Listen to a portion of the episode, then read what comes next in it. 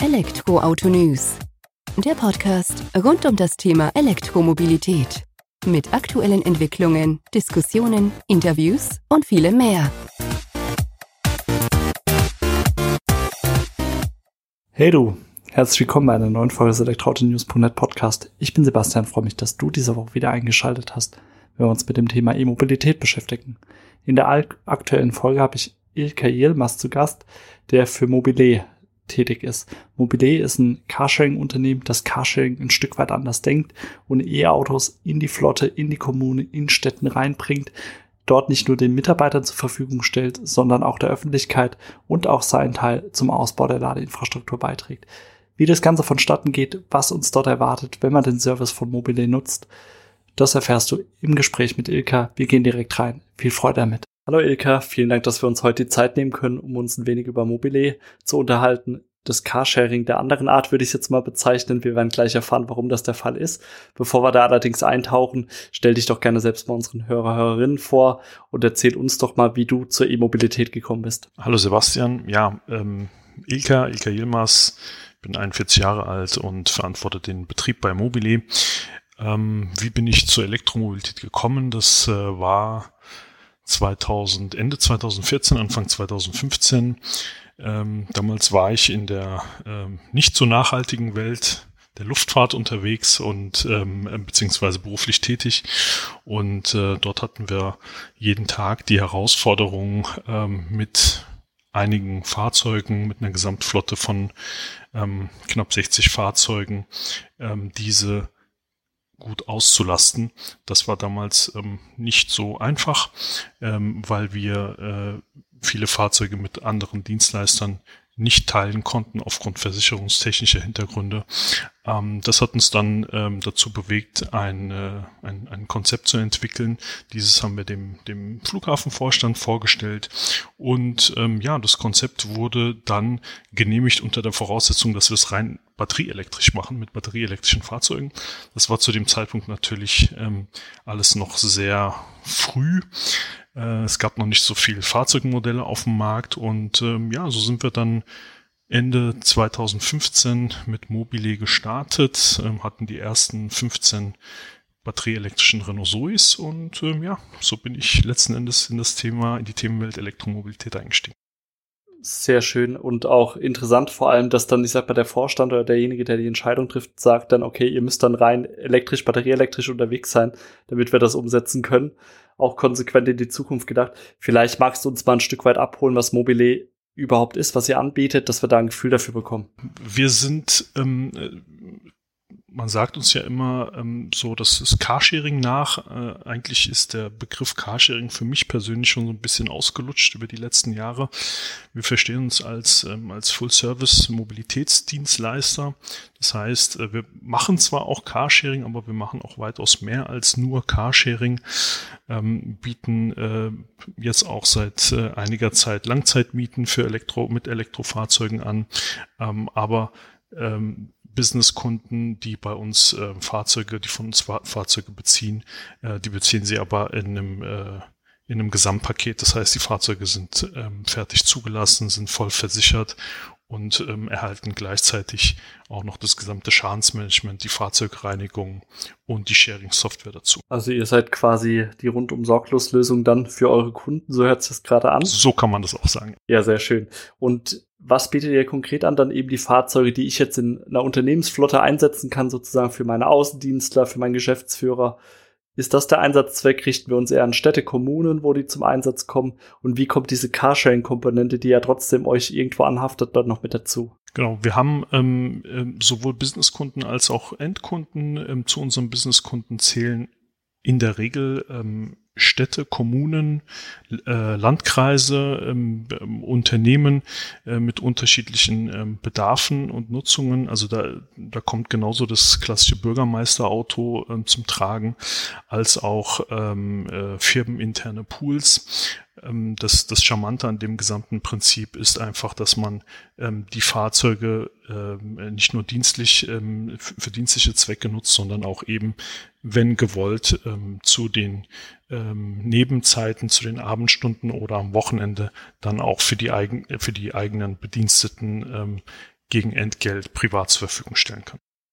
Und da sind wir ja bei zwei Schlagwörtern, die mir jetzt im Vorfeld schon über den Weg gelaufen sind. Das ist einmal Ankermiete und einmal die Kernnutzung, die ja quasi euer Geschäftsfeld dann noch ein Stück weit eingrenzen. Vielleicht kannst du erstmal ein paar Worte zur Ankermiete an sich verlieren. Die Ankermiete ähm, ist ein äh, Modell, ähm, wobei das Unternehmen oder die Stadt, äh, sagen wir mal, ähm, die Grundkosten des Fahrzeugs trägt und ähm, somit das Fahrzeug Grund auslastet.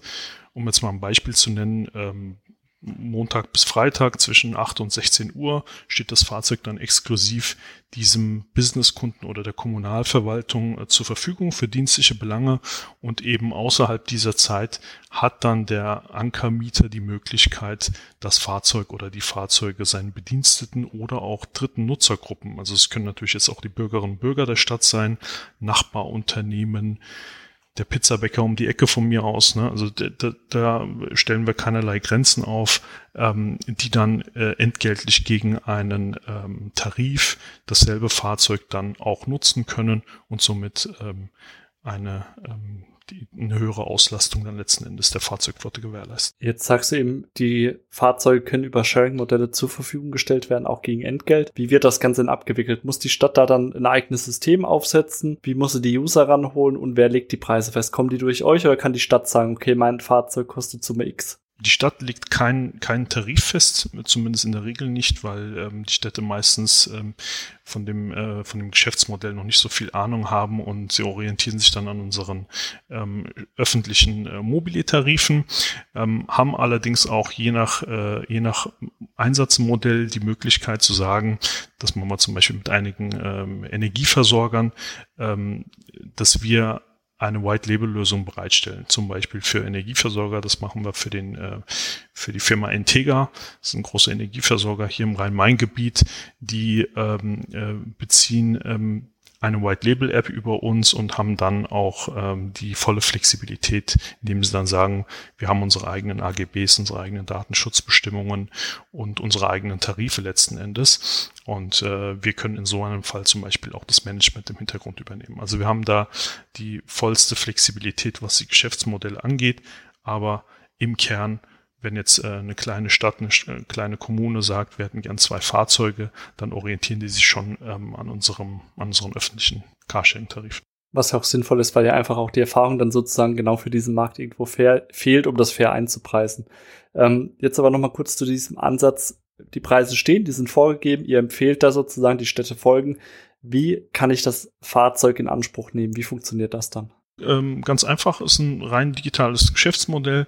Das heißt, der, ähm, der, der Nutzer oder der Interessent äh, für das Carsharing-Fahrzeug muss jetzt nicht irgendeine Dienststelle ähm, ansteuern, sondern lädt sich einfach die mobile App in dem Fall ähm, aus den äh, üblichen App Stores herunter, ob jetzt über Apple App Store oder Google Play Store.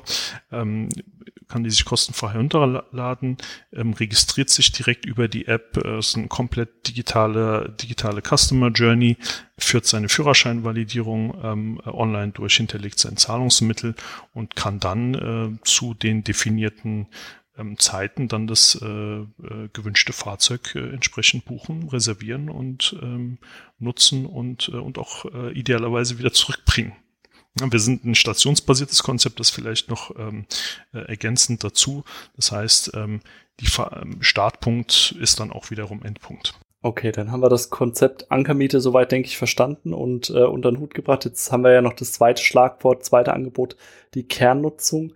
Jetzt könntest du die gerne noch ausführen. Kernnutzung ähm, äh, bildet äh, letzten Endes die Möglichkeit für eben solche Businesskunden zu sagen, ähm, äh, wenn man sich nicht auf ein bestimmtes Fahrzeug festlegen möchte, sondern sagt, wir ähm, möchten eine, ein, ein sogenanntes Fahrguthaben monatlich erwerben in Höhe von x Euro und hat dann, kann dann dieses Fahrguthaben in der, äh, in der Belegschaft bei den Mitarbeiterinnen und Mitarbeitern verteilen und ähm, dadurch die Möglichkeit äh, bieten, auf alle Fahrzeuge im gesamten Mobili-Netzwerk zuzugreifen. Und das wäre jetzt auch unabhängig von meinem Heimatort sozusagen, wo vielleicht eine eigene Flotte rumsteht, sondern ich könnte auch in München, wenn dort äh, Fahrzeuge unterwegs werden, die nutzen vom Kostenpunkt her, das ist ja auch immer so ein Thema, wenn man über Flottenunternehmen spricht, wird ja immer ein Vergleich zu Leasing auch mit aufgebracht. Ist da überhaupt ein 1 zu 1 Vergleich möglich oder geht das nicht so, weil ihr eben diesen Full-Service-Provider-Ansatz fahrt? Ja, also die, die, ähm, das Kostenthema ist, äh, ist, ist nicht so einfach zu erklären. Klar kann man ähm, gewisse Kosten immer, immer, äh, immer pauschal nennen, aber die, die Bedarfe sind äh, einfach so unterschiedlich ähm, ähm, ähm, zwischen den, zwischen den einzelnen Kommunen, ähm, dass wir da ähm, äh, immer individuell auf die Bedürfnisse eingehen müssen und dann äh, ein entsprechendes Gesamtpaket schnüren ähm, so dass dann auch wirklich der Bedarf abgedeckt ist und wir nicht irgendetwas verkaufen, was der Kunde ähm, am, Ende, am Ende des Tages vielleicht gar nicht benötigt. Weil dann würde er auch wieder was bezahlen, was er an sich nicht braucht, sondern es soll ja zielgerichtet sein. So sieht's aus. Jetzt haben wir natürlich noch die Frage, wenn wir in einem Fuhrpark unterwegs sind, Ankermiete beispielsweise, dann will ja der Geschäftsführer wahrscheinlich ein besseres Fahrzeug fahren als der normale Außendienstler oder das ergibt sich einfach durch die Hierarchie. Seid ihr da eingeschränkt von eurem Angebot her oder bewegt ihr euch dort frei? Nein, wir bewegen uns ähm, komplett frei. Ähm, wir haben natürlich ähm, ja so ein paar Lieblingsautos äh, in der Community. Das ist äh, bei dem bei dem Kleinwagen der Renault Zoe zum Beispiel. Ähm, aber wir sind da Hersteller unabhängig unterwegs. Wir haben jüngst ähm, ähm, ja, Fahrzeuge auch von anderen Herstellern äh, mit dem Portfolio äh, von der Kompaktwagenklasse äh, bis hin jetzt mittlerweile zum elektrischen Kombi.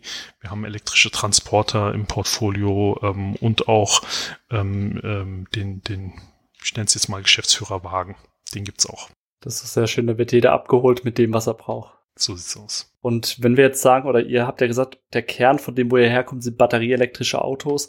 Jetzt ist es ja nicht damit getan, nur die Fahrzeuge hinzustellen, sondern irgendwo sollten die auch geladen werden. Bietet ihr dafür auch Lösungen oder Partnerschaften an? Ja, ähm, äh, ganz wichtiger Punkt. Wir ähm, haben gelernt über die, über die ähm, jetzt acht Jahre sind es mittlerweile her, dass äh, gerade im, in so einem Sharing-Angebot natürlich die, die Ladeinfrastruktur essentiell ist.